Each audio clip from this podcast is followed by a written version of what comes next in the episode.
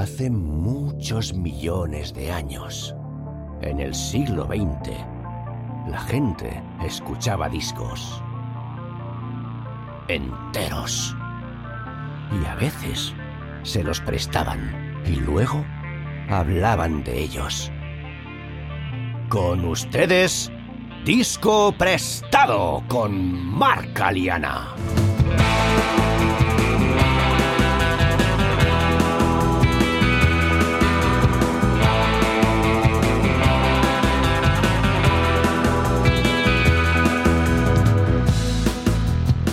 Muy buenas, bienvenidos y bienvenidas a Disco Prestado.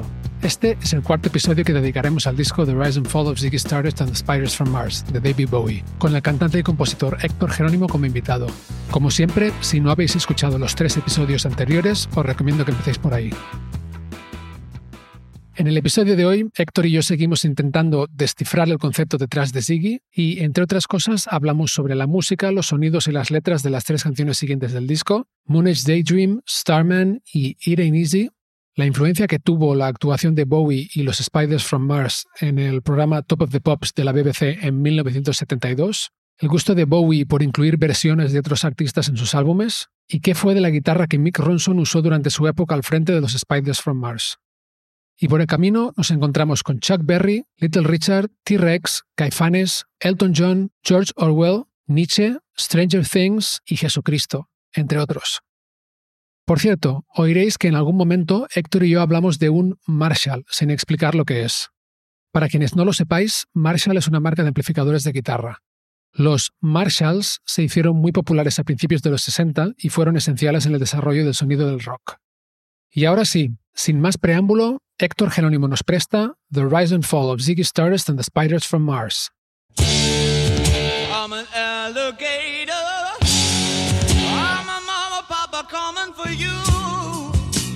Space invader. I'll be a rock and. Entonces empieza Moon Age Daydream, algo así como ensoñación de la era lunar, porque Moon Age realmente no es una palabra, creo, son dos, ¿no? Moon Age, la era lunar. Ensoñación, Daydream, claro, también es una palabra doble, ¿no? Compuesta.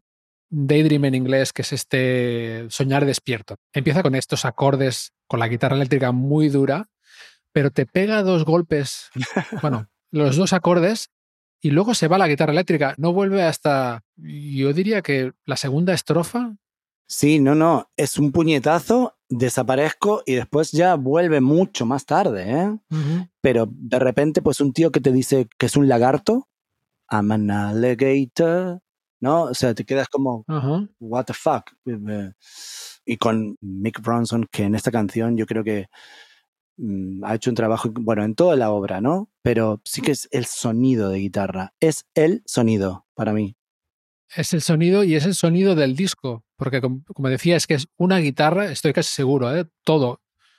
Todo el disco es esa guitarra, esa Les Paul, ese Marshall y ese wah a veces mm, dejado a medias, ¿no? O sea, accionado, pero sin realmente hacer el wah, wah.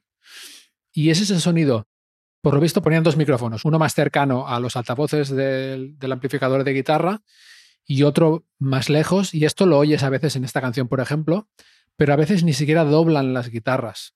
Simplemente lo tienes en estéreo con ese sonido de sala más lejano y realmente hay muy poco más. El delay que sale a veces, que es delay de estudio casi seguro, Sí, no sé si hay un phasing en algún momento, pero vamos, es muy muy básico y es un sonido de guitarra increíble. could back.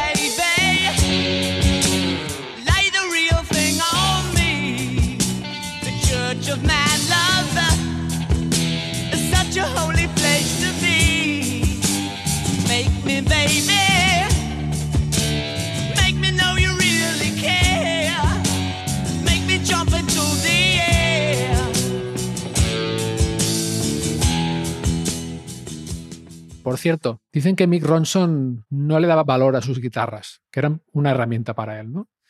Y lo pintan un poco como un tipo muy introvertido y como pueblerino, para entendernos, ¿no? O sea, como muy de meat and potatoes, que dicen en Estados Unidos, ¿no? Dame, dame mi, mi patatas y mi carne y no muy así muy, muy sencillo. Esta guitarra, por lo visto, en algún momento se la regaló a un Hard Rock Café. Y hubo un productor más tarde, ya en el 2000 y pico, no sé si los 90, y no recuerdo el nombre, pero era alguien que había trabajado con Alice Cooper, total, que era súper fan de Ziggy Stardust y de Big Ronson, y se propuso encontrar esta guitarra que nadie sabía dónde estaba. Alguien le dijo que le había dado un jarro café. Este tipo llamó a todos los jarro cafés de Estados Unidos y no la encontró y al final no sé cómo descubrió que estaba en un jarro café de Australia. Qué increíble. Y llamó y dijo, oye, ¿tenéis esta guitarra? Sí, la tengo aquí mismo, ¿no? Y la tenían expuesta, pero como Mick Ronson no era tampoco un nombre que la gente separara, tipo, yo qué sé, Eric Clapton, ¿no? A ver su guitarra, hizo un trueque y dijo, este tipo, este productor, dijo, oye, os mando esta y esta guitarra, os la cambio, ¿no? Y le mandaron esta Les Paul de Mick Ronson, con la que grabó el Ziggy Stardust, sin funda ni, ni nada. O sea, con plástico de burbujas o lo que sea. Y sí, sí, y la tuvo, la acabó vendiendo por un dineral. Y con eso se montó un estudio o, o algo así. Pero que esa guitarra estuvo desaparecida durante muchos años porque Mick Ronson dijo, ah, Qué increíble, ¿no? De verdad. Aquí la tenéis, ¿no? Yo creo que es uno de los sonidos más singulares del disco. Mira, Mm. para mí, el sonido de la caja del disco del baterista me parece muy singular. Muy ¿Cómo particular, mucho. Sí, particular. ¿Cómo están tomados los platos? También, porque no tienen tanta presencia como los discos actuales de, de las baterías que suenan wow, tal. Es una batería como más de acompañamiento, pero con un sonido muy retro, muy compacto. Y luego, no sabría qué es mejor, te lo juro, ¿eh? Y mira que yo soy cantante, pero el sonido de la guitarra de este disco, ojalá lo tuviera yo en alguno mío. Mm, No sé si fue algo natural de decir, bueno, vamos a poner un Marshall con esta Les Paul y bla. O fue algo más, oye, esto tiene que sonar a rock and roll. Estamos en los putos 70. Mm, hay que romper con todo lo anterior vamos a ponerle este tipo de efectos y vamos a jugar a lo que decimos que es el común denominador de este disco. Arriesguémonos que esto es rock and roll. Y el sonido es como un sonido que abre las puertas a muchos otros discos, ¿eh? porque he escuchado producciones de Bowie con Lou Reed o mismo con Iggy. Y, y hay un sonido de, de Mick Ronson ahí en cada uno de esos discos. O sea, ha sentado un presente, yo creo, en los discos de rock and roll que van a venir después de este. O sea, soy un alien, soy rockero y te voy a partir la cabeza con esta puta Les Paul. Así, creo que hay un, algo muy original ahí. Ujú. Sí, muy original y tiene mucho mérito por eso, por el poco artificio que tiene realmente. O sea, hay, hay muy poco. Exacto. Me pregunto de dónde sacaría Mick Ronson el- la idea esta de, de usar el wah no para hacer el wah, sino para ecualizar la guitarra, ¿no? De alguna forma, pero Y esas distorsiones, las distorsiones también, ¿eh? sí, Era innovador, ¿no? Y como Sí. dices tú, un tío como ahí de carne y patatas, ahí, ahí Sí. básico, ¿no? Que después ya con su melena y sus trajes. Te digo, en muchas biografías he leído que él no se creía el personaje de los Spiders from Mars. Era muy reacio a eso. Él era más, yo creo que mm, estaba más marcado por el guitarrista masculino de la banda y sobre todo, si tú ves las imágenes icónicas de esos momentos, todo lo que es lo erótico, Bowie era más lo femenino masculino y Ronson, o Rono, como le decían, era lo más, lo más masculino. Cómo agarraba su Sí. guitarra, las poses que ponía. Él era el que, al que abrazaban y también el que Bowie se arrodillaba y hacía como que mm, se comía su guitarra, digamos, en una posición más de felación, ¿no? sí. Todas esas cosas es que es como un arquetipo, ¿no? En mi cabeza se me vienen ese- esas imágenes, ¿no? Sí, igual por eso también era una buena combinación, justamente porque él era el guitarrista machote y le daba a la banda también una parte del rock and roll que, que el público también en el fondo quería ver, ¿no? Sí, Puede ser, sí, sí, muy bien visto. exacto. Ese, ese costado masculino, más rudo, más, más salvaje, ¿no? Digamos que David era como más mm, lo andrógino, lo femenino, y el contrapunto quedaba chulo, ¿no?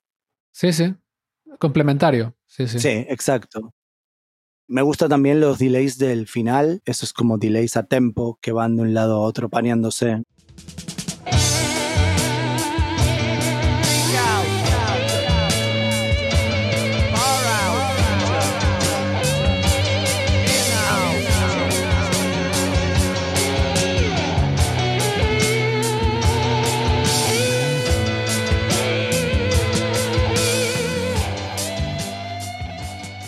Los estribillos, Bowie utiliza la voz casi como si fuera un teclado, ¿no? Dobla la línea de bajo.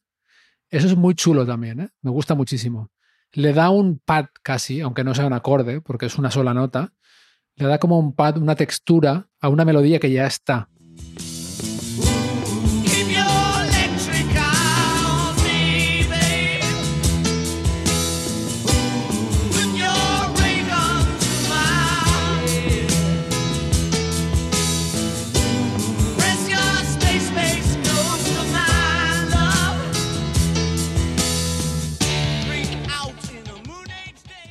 Y también una cosa que me gusta mucho de esta canción son las flautas. Hay una flauta traversa en esta canción, preciosa, ¿no?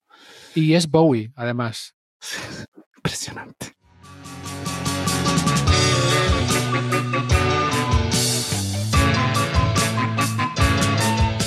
Me encanta, me encanta porque después hay un increchendo que las cuerdas te llevan al estribillo final.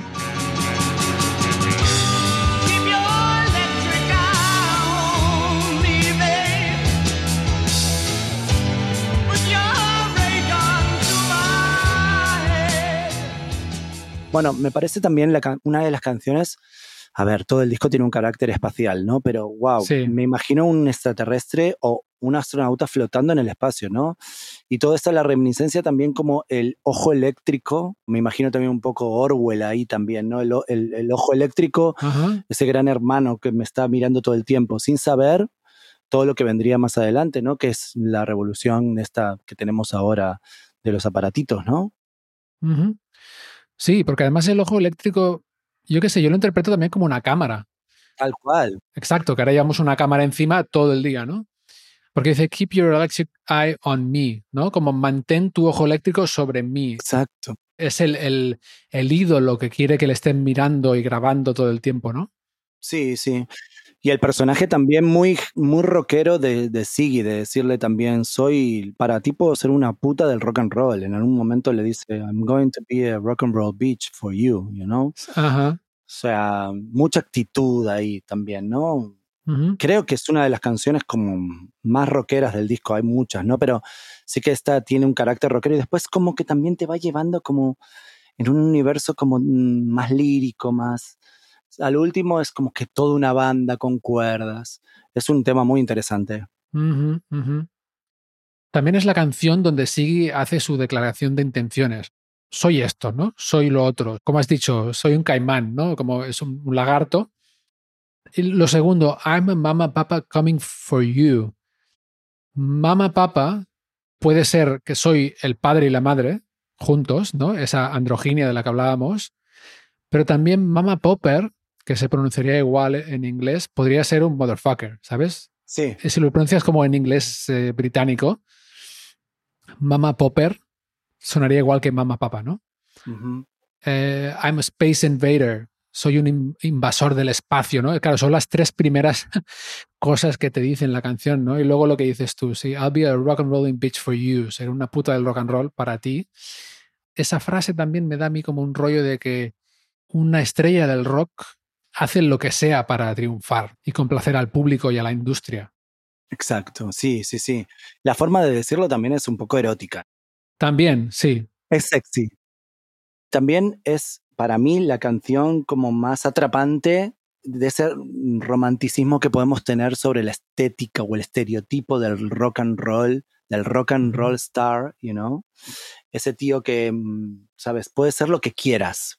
Me puedo prostituir por ti, puedo ser una puta, sabes, del rock and roll aquí. Lo único que necesito es que tengas ese ojo eléctrico todo el tiempo puesto en mí, tu atención, la atención del que te está escuchando. Oye, quiero cautivarte, eres mío, ¿sabes? Puedo hacer lo que quiera. Puedo ser desde un alligator, puedo ser tu mamá, tu papá, un motherfucker, un hijo de puta o una puta, lo que quieras. O un invasor del espacio, ¿sabes? Qué bueno. Sí. Ahora mismo que estoy actuando soy tu todo, ¿no? O sea, Todo, exacto. y el estribillo sigue después de lo del ojo eléctrico. Put your ray gun to my head. Ahí la, la imagen de la de ciencia ficción, ray gun, la pistola de rayos. Exacto. Pon tu pistola de rayos, apunta tu pistola de rayos a mi cabeza. La pistola de rayos podría ser, por ejemplo, también el, el foco, ¿no? El foco figurado ¿no? de, la, de la atención de la persona o el foco literal del que sale un rayo de luz del escenario. Sí, la- la- la- yo lo que veo es, ¿sabes qué, Mark? Como las estrellas de rock o los músicos en general, queremos que la gente nos preste atención. Esa atracción, ¿no? Este es, es un tema así. Empieza con ese riff y de repente hay un grito de un tío que está diciendo que es un alligator. Sí, y lo dice además cuando no hay nada más. Esto lo hace varias veces durante el disco. O sea, empieza la canción, pero cuando dice I'm an alligator, no hay nada más. O sea, te quedas ahí como coño. Sí, Aquí sí, va a suceder algo, ¿no? También sí. es como cautivar. Sí que es cierto de que la composición después pega el punch y baja de nuevo a ir compartiendo contigo una letra que es como decíamos, no puedo ser lo que tú quieras, pero tú tienes que poner esa atención de nuevo en mí, porque si no, no tendría sentido, creo yo, ¿no? Si baja un alienígena rockstar, pero mm, pasamos de él, no, tiene que ser una superstar. Es una superstar que nos va a marcar el camino a seguir, supuestamente, hasta su muerte. Es la tercera canción consecutiva también con referencias religiosas explícitas. En una de las estrofas dice, The Church of Man, love is such a holy place to be. La iglesia del hombre es un lugar muy sagrado, ¿no? En el que estar. Y ahí yo veo unas referencias nietzscheanas, como lo tiene también Quicksand o um, All You Pretty Things en el disco anterior, de que el hombre ha matado a Dios, ¿no? O sea, el Dios es él ahora. El humanismo, del cual. Bowie ya no sigue, sino Bowie es un gran exponente. La autoridad última en el ser humano, en tus sentimientos, en lo que tú quieres hacer con tu vida, ¿no? Sí, totalmente de acuerdo. Todo tiene que ver un poco con, como tú dices, esas imágenes religiosas que tenemos, el tío que viene a anunciarnos algo que va a suceder, una premonición, en este caso encapsulado en alguien que viene del espacio exterior y que tiene todo lo que nosotros querríamos ser. Esa actitud, ese riesgo, todos esos colores, esos maquillajes, ese cambio de imagen tan, tan diferente y aparte tiene lo que puede construir de una mujer mezclado con un hombre. No sabemos qué es. Si te fijas, casi todas las religiones son bastante machistas. Entonces, ahí hay algún contrapunto ahí que, oye, esto también tiene que ver con lo sexual, ¿eh? cuidado, que esto es una revolución sexual. Yo puedo salir aquí con los trajes que salía, que eran como unos pijamas también que venían con una pierna al aire, manos en los pechos, unas manos doradas. Bueno, ya la fantasía se adueñaba de todo, ¿no? Ahí era un poco jugar con lo andrógino, pero a su vez también con esa crítica, ese manto de crítica que siempre has recalcado tú, Mark, de ir a mm, esas imágenes tan el- la iglesia. Ahora el bautismo, el niño, el, ¿sabes? El cura. La lápida. Eh, Exacto, exacto. Todas esas cosas que te llevan a esa imagen que tenemos tan adentro incorporada de los humanos, ¿no? Que son como imágenes primitivas, ¿no? Hace alusión a mitos que están muy arraigados en la cultura también, ¿no? Todo esto resuena de alguna forma y los subvierte. Y también ese espíritu de- que comentábamos antes de provocar. O sea, realmente yo creo que él está intentando provocar. Dicen que gran influencia para eso eh, fue su mujer, ¿no? Angie. El provocar, el, el generar una reacción. Y aquí se junta un poco todo. Bueno, y el tema acaba con un solo de guitarra ruidoso, ruidosísimo de Ronson. Y a medida que se va, la guitarra se va volviendo más loca, las cuerdas también.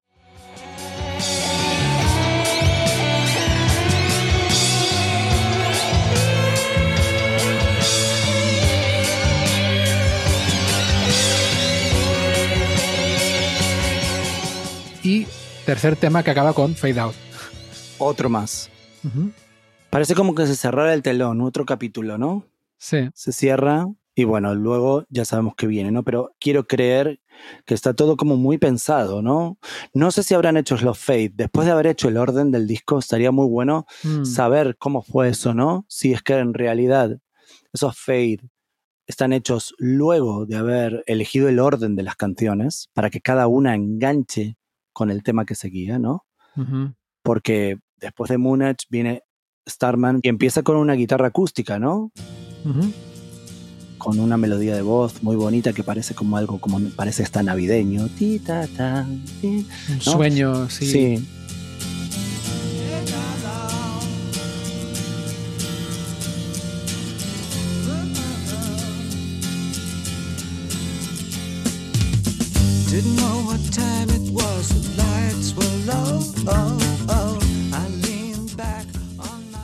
Entonces, creo que están enganchados todos como perfectos, ¿no? Por cierto, me gusta mucho la- esa analogía que has hecho entre el fade out y el telón. Es Sí. verdad, porque con el telón cada vez ves menos hasta que no ves nada. Exacto. Con el fade out cada vez oyes menos hasta que no oyes nada, ¿no? Las luces también, ¿no? De los teatros, cómo se iban apagando. También. Ujú. Con Moebio tenemos una canción que termina en fade out y muchos fans me decían, no, no me gusta porque suena muy ochentera, por con ese fade out y claro, la canción termina yéndose. A muchas personas quizás les gusta también que la canción termine abrupta en un arreglo y bueno, ahí queda la marca, la huella, tatú y chao. Pero también hay obras que forman parte de un todo, por eso es bueno que sepamos cómo se escuchaban los discos antes. Yo me ponía discos desde los Beatles hasta, no sé, yo qué sé, discos de Michael Jackson cuando era pequeñito y me los escuchaba todos. Entonces, mm, esto es una pieza de algo. Sí, podemos escuchar Starman, que es un, ha sido el primer sencillo y ha sido una de- las canciones, mm, digamos, más icónicas de David, ¿no? El hombre de las estrellas. Pero si adelante le pones el Moon's Daydream, oye, se cerró el telón, has respirado y de repente, hostia, el hombre del espacio, ¿sabes?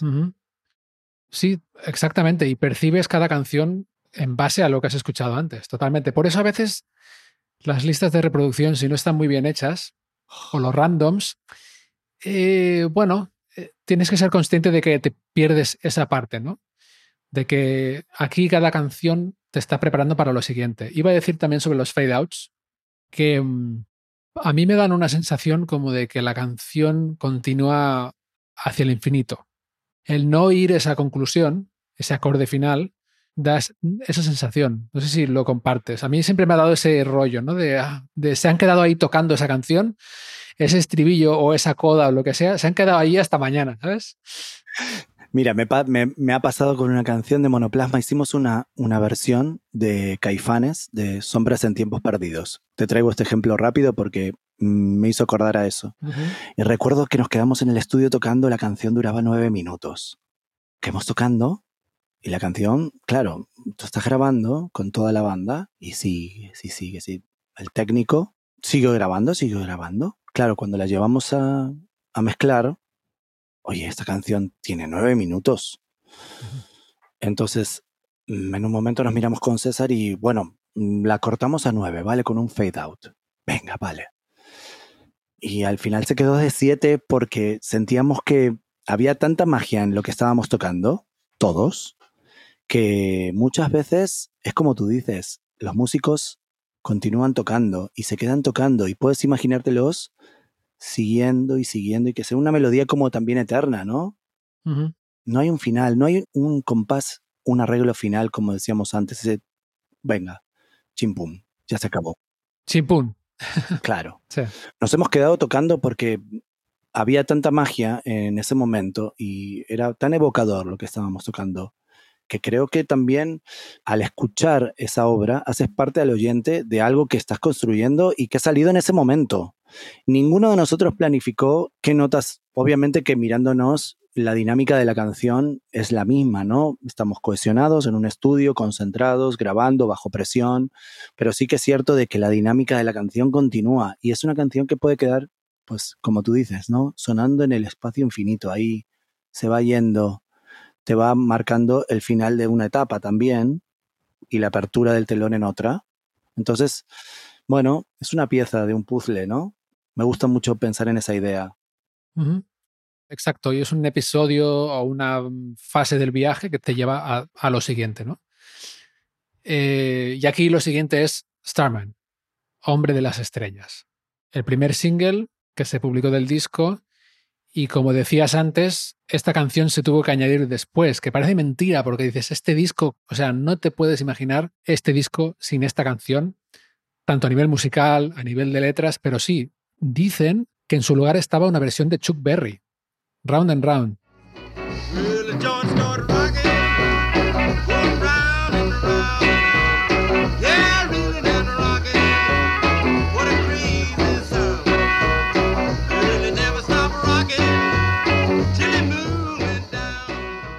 La discográfica dijo, bueno chicos, o bueno Bowie, o lo que sea, aquí necesitamos un single, necesitamos una canción que podamos poner en la radio para que todo el mundo diga, wow, me encanta, me quiero comprar el, el disco y de momento no la tenemos. Y Bowie dice, vale, y hace Starman. ¿No? Así, venga. Parece, parece como, como irónico, ¿no? Ajá. Hasta, mm, no sé, me parece como tan mágico. Imagínate si él hubiera contado en alguna entrevista que el disco se construyó sobre esta canción. No, yo tenía esta canción preparada y todo lo que gira alrededor de esta canción lo he preparado en función a esta letra. Y tú hubieras dicho, Yo me lo creo. Sí. pues, chapó, perfecto. Totalmente. Pero no, esta canción la hice lo último. Oye, tú estás verdaderamente loco. Ya, sí, por eso soy David Bowie y tú no. Entonces, bueno, creo que, mira, es, es una maravilla, porque aparte de todo eso, o sea, no hay nada más explícito de estar hablando de un alienígena y poner una canción, El hombre del espacio, es Starman. Y también, otra vez, los niños. Los niños dentro de la canción. Los niños esos a, a los que el alien viene a saludarlos y los niños hacen luces Mm, en su cuarto ujú. para comunicarse con él y de repente el alien se comunica con ellos y oye, lo vamos a pillar en el canal 2 de la televisión. ¿Dónde estará? No hables muy fuerte porque quizá tu padre nos castigue por esto. Hay una parte de la, de la letra que intenta como explicarte que es algo como también infantil, ¿no? Como lo que hablábamos desde la primera, va como todo tan, tan hilado, ¿no? Sí. Que no puedes creer que sea una canción que se haya añadido al último. Es increíble, realmente, sí, sí, increíble literalmente, es- es- no lo puedes creer. Y me gusta mucho este tono infantil que tiene otra vez que recupera de Five Years. Y me gusta también mucho este cambio de dinámica entre las estrofas, que son como un niño diciéndole al otro, tenía que llamar a alguien y, y- y te llamé a ti, ¿sabes? Oh, wow, tú también lo has escuchado y tal, es como un secreto, ¿no? Exacto. sí. Cuidado, no sé, como dices, ¿no? No se lo digas a los padres o al padre que nos va a castigar y no nos dejará salir y tal. Y luego en el estribillo proclaman, "There's a star and waiting", ¿no? Toda esa épica. El estribillo suena súper épico y además suena súper épico no porque haya muchas cosas y- o haya un muro de sonido. Suena súper épico porque las estrofas están muy vacías. Es ese Sí. ritmo, esa guitarra acústica y de repente cuando entra el estribillo con esos arreglos de cuerda, y no sé si hay algún velotrón por ahí también, Top, top, top. es, eh, sí, sí, es una explosión total, ¿no? Look out your window,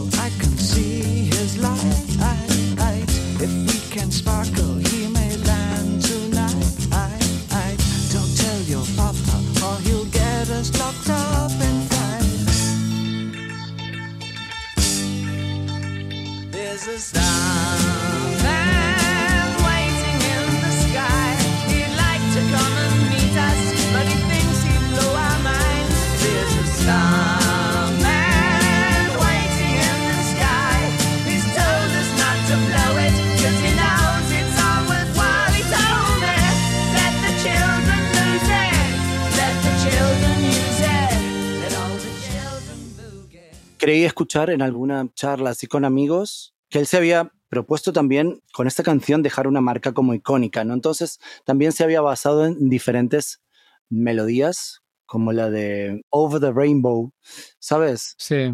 Que son melodías también que quedan mucho en el inconsciente, ¿no? Ese salto de octava al principio. No, all over the rainbow, there's a. Ese salto de octava que tú dices. Sí, sí, sí. Está en el inconsciente humano. Entonces, wow, qué hook, qué gancho para luego decirte, oye, este es un alien que está en el, en el espacio que si te cautiva te vuela la cabeza, pero deja que los chicos mm, tomen sus propias decisiones. Si quieren seguir el mensaje, que lo sigan, que mm, es un mensaje cool, es un mensaje boogie, como dice, ¿no? Let the children boogie, let the children use it. Me gusta mucho ese, e- e- ese juego que hay ahí, ¿no? Ese gancho en el estribillo, ese salto de octava, vuelta y luego la orquestación, ¿no? Que ta, la, la, la, la.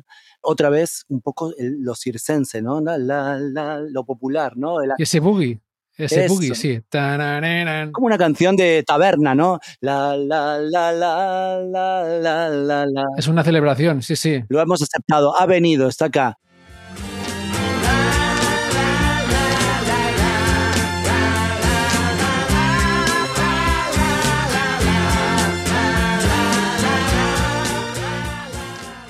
Yo creo que es algún juego también un poco infantil, ¿no? Mm, Rollo Stranger Things, ahí como muy de niños, que creen en esa ilusión de que puede haber alguien que los pueda venir a rescatar. Hay algo más que toda esta rutina, ¿no? Sí, a liberarlos, ¿no? A liberarlos de tener que estar escondiéndose de los padres, llamándose en secreto ahí susurrando. I had to find someone so I picked up on you. Exacto. El estribillo tiene un tono muy eso, ¿no? Del Mesías redentor que viene, bueno, el liberador, ¿no? Y tiene esas connotaciones humanistas de nuevo, ¿no? De que el humano al final es el que decide lo que hace con su vida, ¿no? No, no, no es mm, let the children lose it, let the children use it. Que también se puede leer de otra forma esa frase. Pero espera, vamos a ver el estribillo entero. Hay un hombre de las estrellas esperando en el cielo. A él le gustaría venir y conocernos, pero cree que nos volaría la cabeza. Por cierto, la expresión blow our minds también es muy americana, mucho más que británica. Muy americana, sí. Lo va dejando por ahí los americanismos, Bowie, durante todo el disco. Repite, ¿no? Hay un hombre de las estrellas esperando en el cielo. Nos ha dicho que no lo echemos todo a perder porque sabe que todo merece la pena. O sea que es un, realmente es un estribillo muy positivo, ¿no? Me dijo, let the children lose it. Em, lose it puede significar perderlo, ¿no? Perder eh, el planeta o tal, pero también puede significar perder la cabeza. Lose it. O perder el miedo a eso, a lo desconocido. O sea, se puede leer de muchas formas directamente ahí, tal cual está la frase. Let the children use it, ¿no? Que hagan lo que quieran con todo esto. Let all the children boogie. Boogie es bailar, ¿no? También. Mover el esqueleto sería boogie, ¿no? Exacto, exacto, sí, sí, sí. Es una canción bastante al- alegre, eh, te digo, ¿eh? Sí, sí, es un estribillo muy, muy, muy positivo. muy positivo. Pero al mismo tiempo yo, en esa forma de decirlo, let the children, no sé qué, let the children, no sé cuántos, veo ahí una figura un poco bíblica, de como cuando Jesucristo dice, dejad que los niños vengan a mí y no se lo impidáis, porque de los que son como ellos es el reino de Dios, ¿no? Mira, la expresión let them, dejen que ellos vengan a mí, dejen que ellos bailen, dejen que ellos se pierdan, dejen que ellos lo usen, que usen a este alien. Por ahí lo tienen que usar para sacarse pues esa careta, ser libres, mm, bailar el boogie o ser felices o vivir la vida, ¿no? También, ¿no? Salir de ese mm, secretismo que tienen los, las estrofas, ¿no? De repente Mm. lo has, lo has visto, has hecho contacto con él. eh, si enciendes y apagas la luz, eh, él se acerca. ¿Sabes? Todas esas cosas como muy fantasiosas Sí, que de repente el estribillo te tira para adelante y oye, mm, venga, está aquí. sí, que hagan lo que quieran. Que hagan lo que quieran. O también se puede leer de otra forma, porque el- esa figura, let the children, esto y lo otro, en inglés también se puede interpretar como lo contrario en realidad, que los niños lo pierdan o pierdan la cabeza, que los niños lo usen, ¿sabes? Por ejemplo, para decir que hagan lo que quieran, en inglés dirías let them do what they want. Entonces, eso puede ser una cosa o la otra. Que hagan esto y lo otro o dejad que hagan esto y lo otro. Claro, O sea, como una instrucción o como un dejar ir completo, ¿no? claro. Sí, sí, tiene esa ambigüedad muy conveniente y muy Bowie.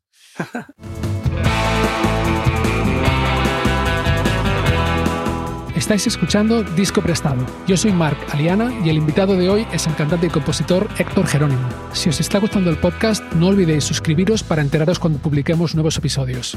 Y ahora, volvemos a la charla. Pues con todo esto, con todo este estribillo magnífico, esta canción increíble, el single no funcionó muy bien. Hasta que salieron en Top of the Pops, que era el, el gran programa de televisión donde mm, se daba a conocer todo el mundo, ¿no? El objetivo de cualquier banda que se diera a conocer o de cualquier artista era salir en Top of the Pops. en el Reino Unido y salen, claro, con todos estos disfraces ya. Ahí es donde tú decías, ¿no? Que David Bowie como que casi acaricia, ¿no? Abraza al guitarrista, a Mick Ronson.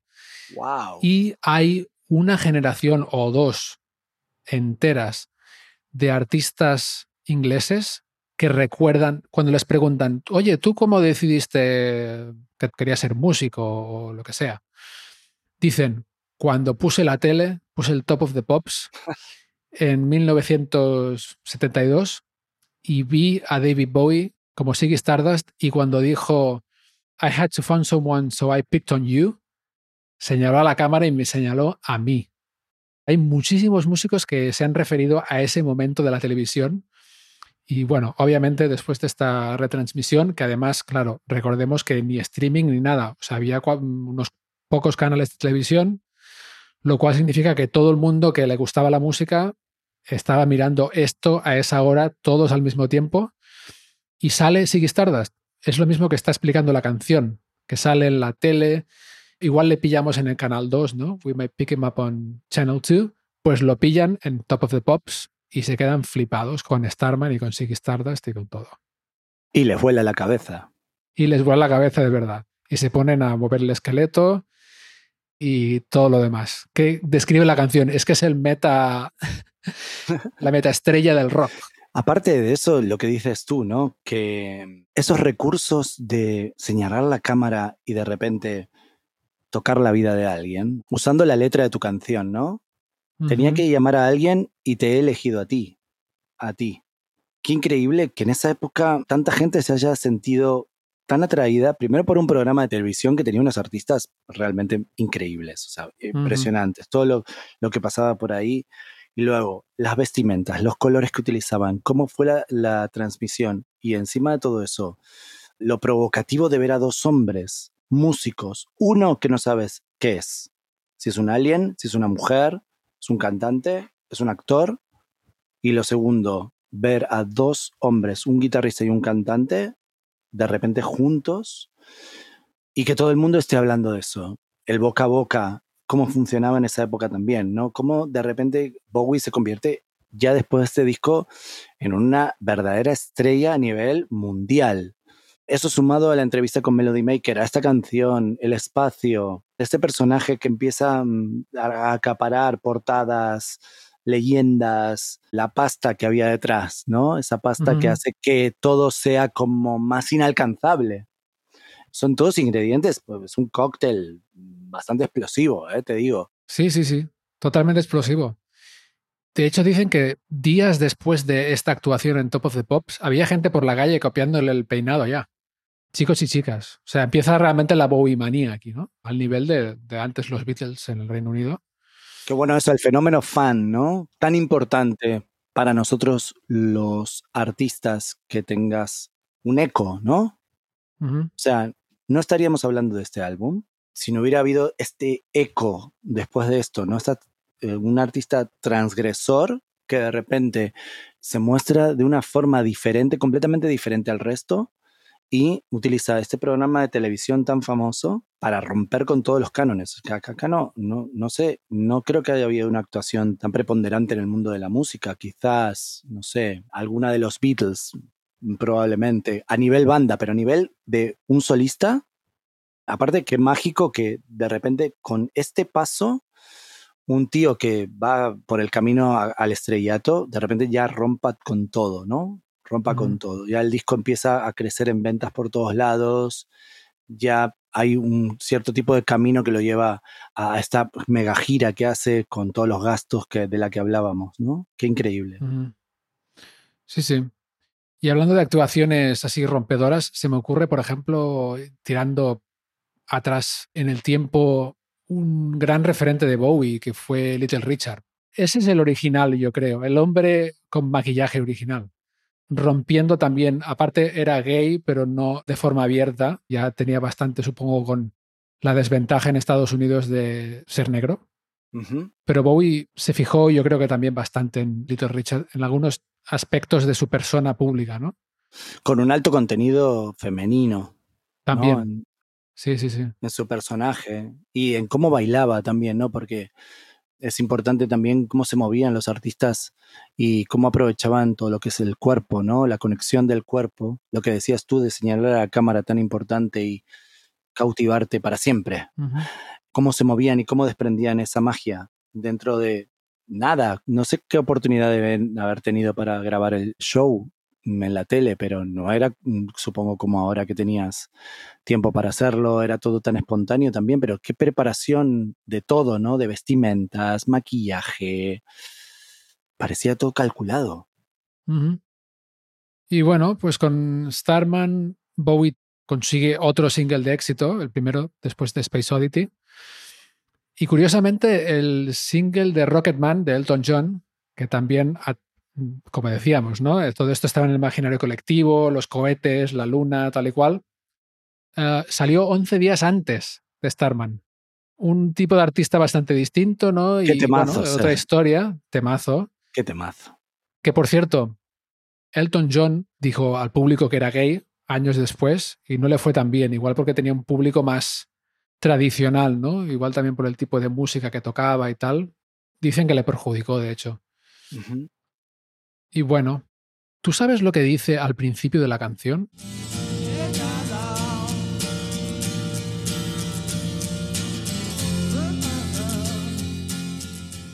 Yo, en la versión que hacíamos nosotros, hacíamos di da da, di da da. Te lo preguntaba porque hay muchas teorías sobre lo que dice ahí. ¿Había escuchado esa de Hey Now Now? Goodbye Love. Sí. Sí, yo no lo acabo de entender. Podía decir eso, pero podía decir otras cosas también, ¿no? Está como medio murmurado. A mí me hace mucha gracia como dice en la primera estrofa cuando está hablando de Some cat was laying down some rock and roll. Cat, que también es una expresión muy americana para decir un tío, ¿no? Un, un güey o lo que sea. Estaba poniendo rock and roll. Dice, lot of soul, he said Laura Sousa. mucho sol o mucha alma tiene, ¿no?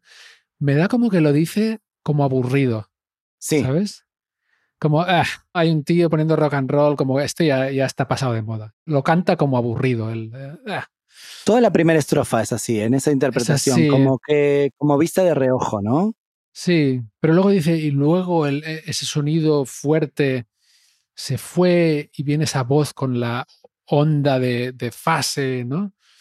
Me hace mucha gracia como co- dice como con desdén, ¿no? Ah, ah, ese, ese DJ que ponía rock and roll que está como también te da un poco el antes y el después, ¿no? Ojo que viene el hombre de las estrellas, que viene Siggy y aquí se acabó lo que se daba y empieza otra era del rock and roll y así fue. Y es algo cósmico también, ¿no? Ajá, sí, sí, trascendente. Trascendente. Oh, some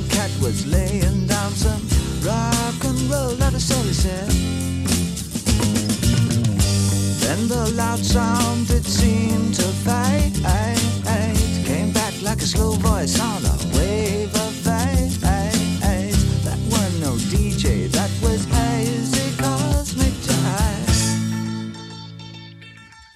Bueno, acaba la canción con esta coda del la la la, ¿no? Una celebración por todo lo alto de que ya está ese hombre de las estrellas entre nosotros. Está entre nosotros. Sí. Y guitarra y palmas también, ¿no? Las palmas ayudan a esa sensación de celebración. Y ah, ¿recuerdas cómo acaba este tema? El final final Recuérdamelo, a ver. es otro fade out. Otro fade out, es cierto. Van cuatro temas que acaban en fade out. Es cierto, tienes razón. ¿Estaba ahí David intentando de- decirnos algo? ¿O es casualidad? ¿O es que le gusta, a alguien le gustaban mucho los fade outs? ¿Quién sabe?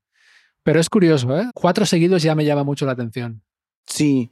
Bueno, eh, también tiene un sentido. No creo que haya sido como algo como que, venga, tenemos que recurrir a esto porque no sé cómo terminar el chimpún, como decíamos antes, ¿no? Pero la canción que viene después de Starman, pensaba que iba a co- a encontrar el rock and roll y de repente sí, me encuentro un rock and roll, pero es un rock and roll como un poco hipnótico, ¿no? Lisérgico, digamos.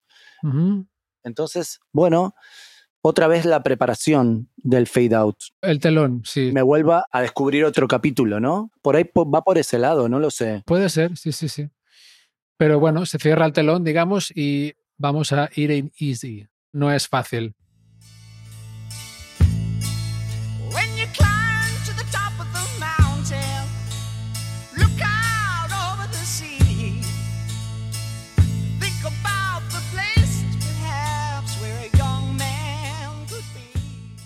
Héctor, ¿tú tienes alguna teoría sobre qué hace esa canción en este disco? Voy a decir porque lo pregunto, lo he dicho antes, es una versión. Recordemos que si no hubiera Starman, hubiera habido también una versión de Chuck Berry. ¿Te imaginas este disco con dos versiones? Me hubiera encantado. No hubiera sobrado. ¿En lugar de Starman? Bueno, en lugar de Starman, no, no, no, por favor. Pero sí que esta canción hay algo que me vuelve loco y son las estrofas. O sea, el estribillo es un estribillo muy lisérgico, hasta puede ser un poco hippie. ¿no? Con el slide, ese, la respuesta es slide, sí, muy trippy, ¿no?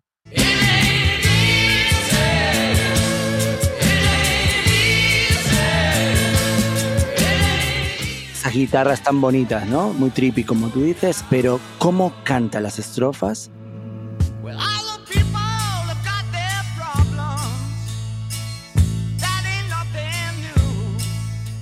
te lo juro que me, me imagino algo arlequinado, ¿sabes? Algo como un personaje como hasta de, de teatro, exagerado, Bowie gesticulando en el estudio, algo como bien exagerado, ¿sabes?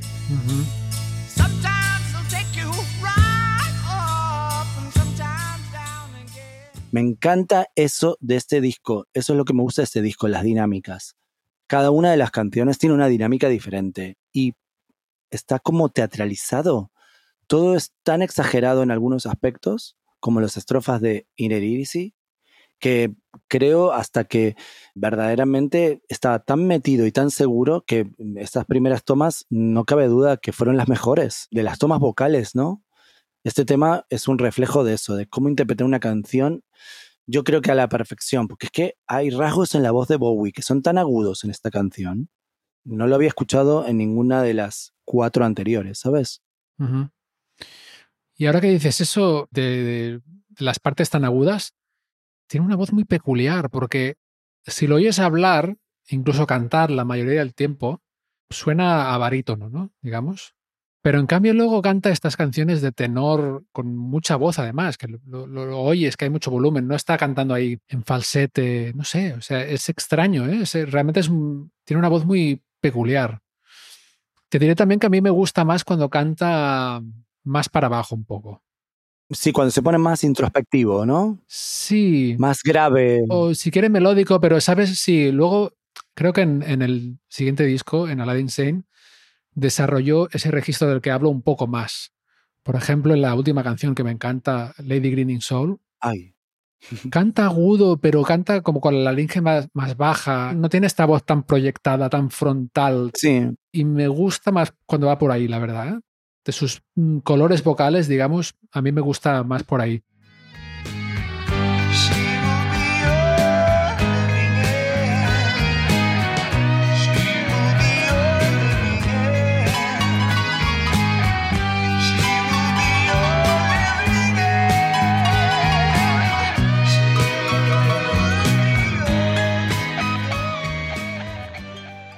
It Ain't Easy. ¿Sabías que la grabó en realidad para el disco anterior, Hunky Dory?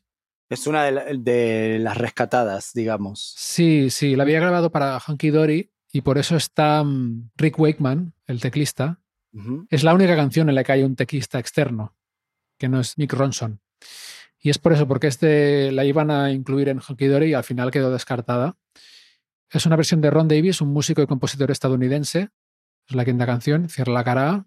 Tiene sentido como cierre también, ¿no? Porque la escucho como una canción de fin de primer acto, ¿no? Mm, Nos vamos a descansar un poquito y hay un interludio, un intermedio en el, en el centro de la obra.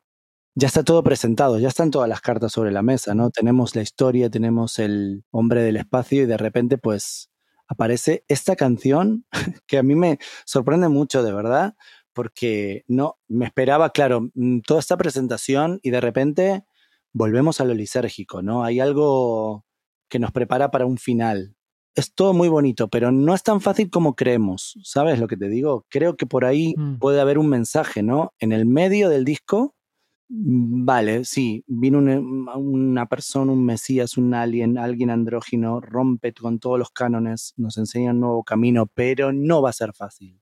No es nada fácil. mm. Creo yo que también tiene que ver con eso, ¿no? Con ese mensaje. Puede ser, sí, ha habido mucha especulación ¿no? sobre, sobre el por qué, claro, porque llama la atención. Por un lado llama la atención que Bowie, haciendo un disco tan coherente y unitario como este, meta una versión de un tema que quedó descartado del disco anterior. Por otro lado, él lo hacía mucho, ¿no? Meter versiones en sus discos. O sea, hay varios de sus discos que tienen versiones. Estoy pensando, por ejemplo, en la versión de Cream que hay en, en el Black Tie White Noise, creo que es. Ay, qué bueno. I Feel Free.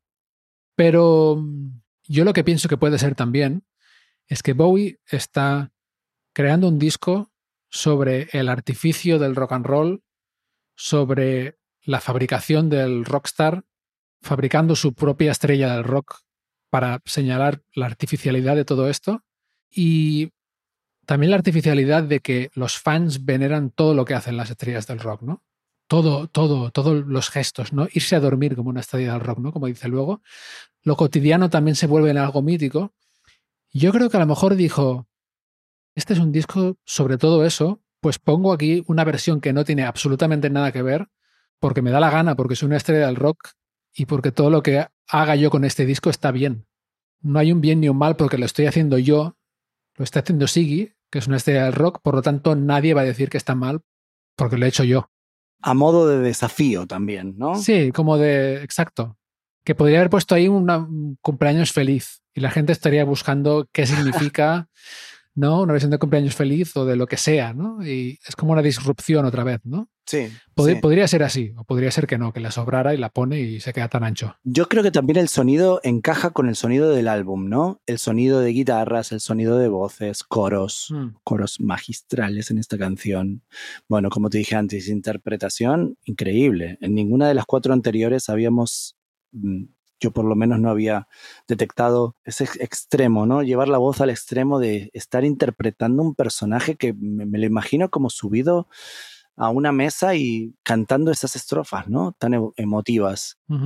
Y bueno, lo que tú dices, ¿no? También el desafío de poner una versión en el medio del disco y decir, bueno, mira, yo lo pongo aquí porque se me ocurre a mí y porque aparte de todo eso, bueno, cojo una canción que ya funciona de por sí porque es una canción con una composición muy chula. eh, la verdad que me parece un rock and roll mm, importante, ¿no? Con esas guitarras, esas distorsiones ahí en el medio, con...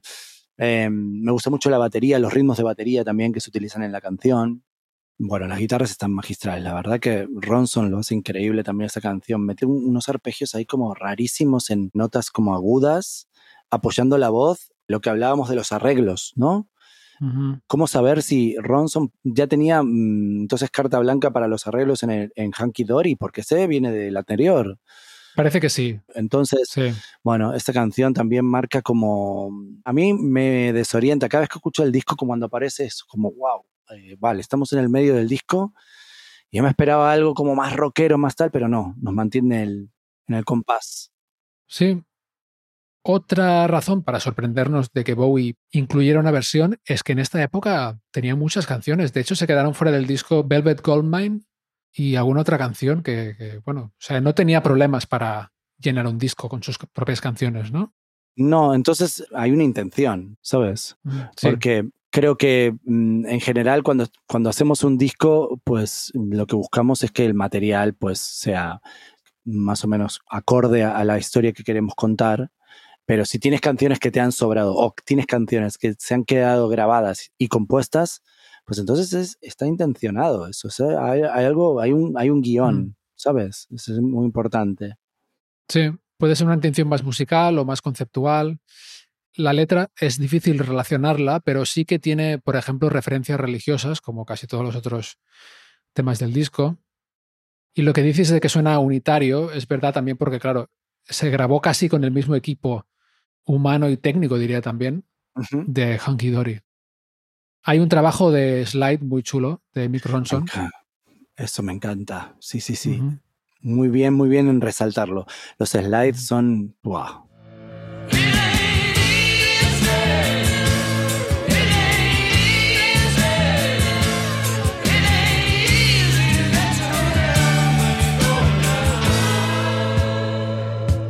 Y bueno, pues con esta canción se cierra la primera cara, la cara A del disco, y terminamos una canción sin fade out. La primera. Esta sí tiene su chimpún.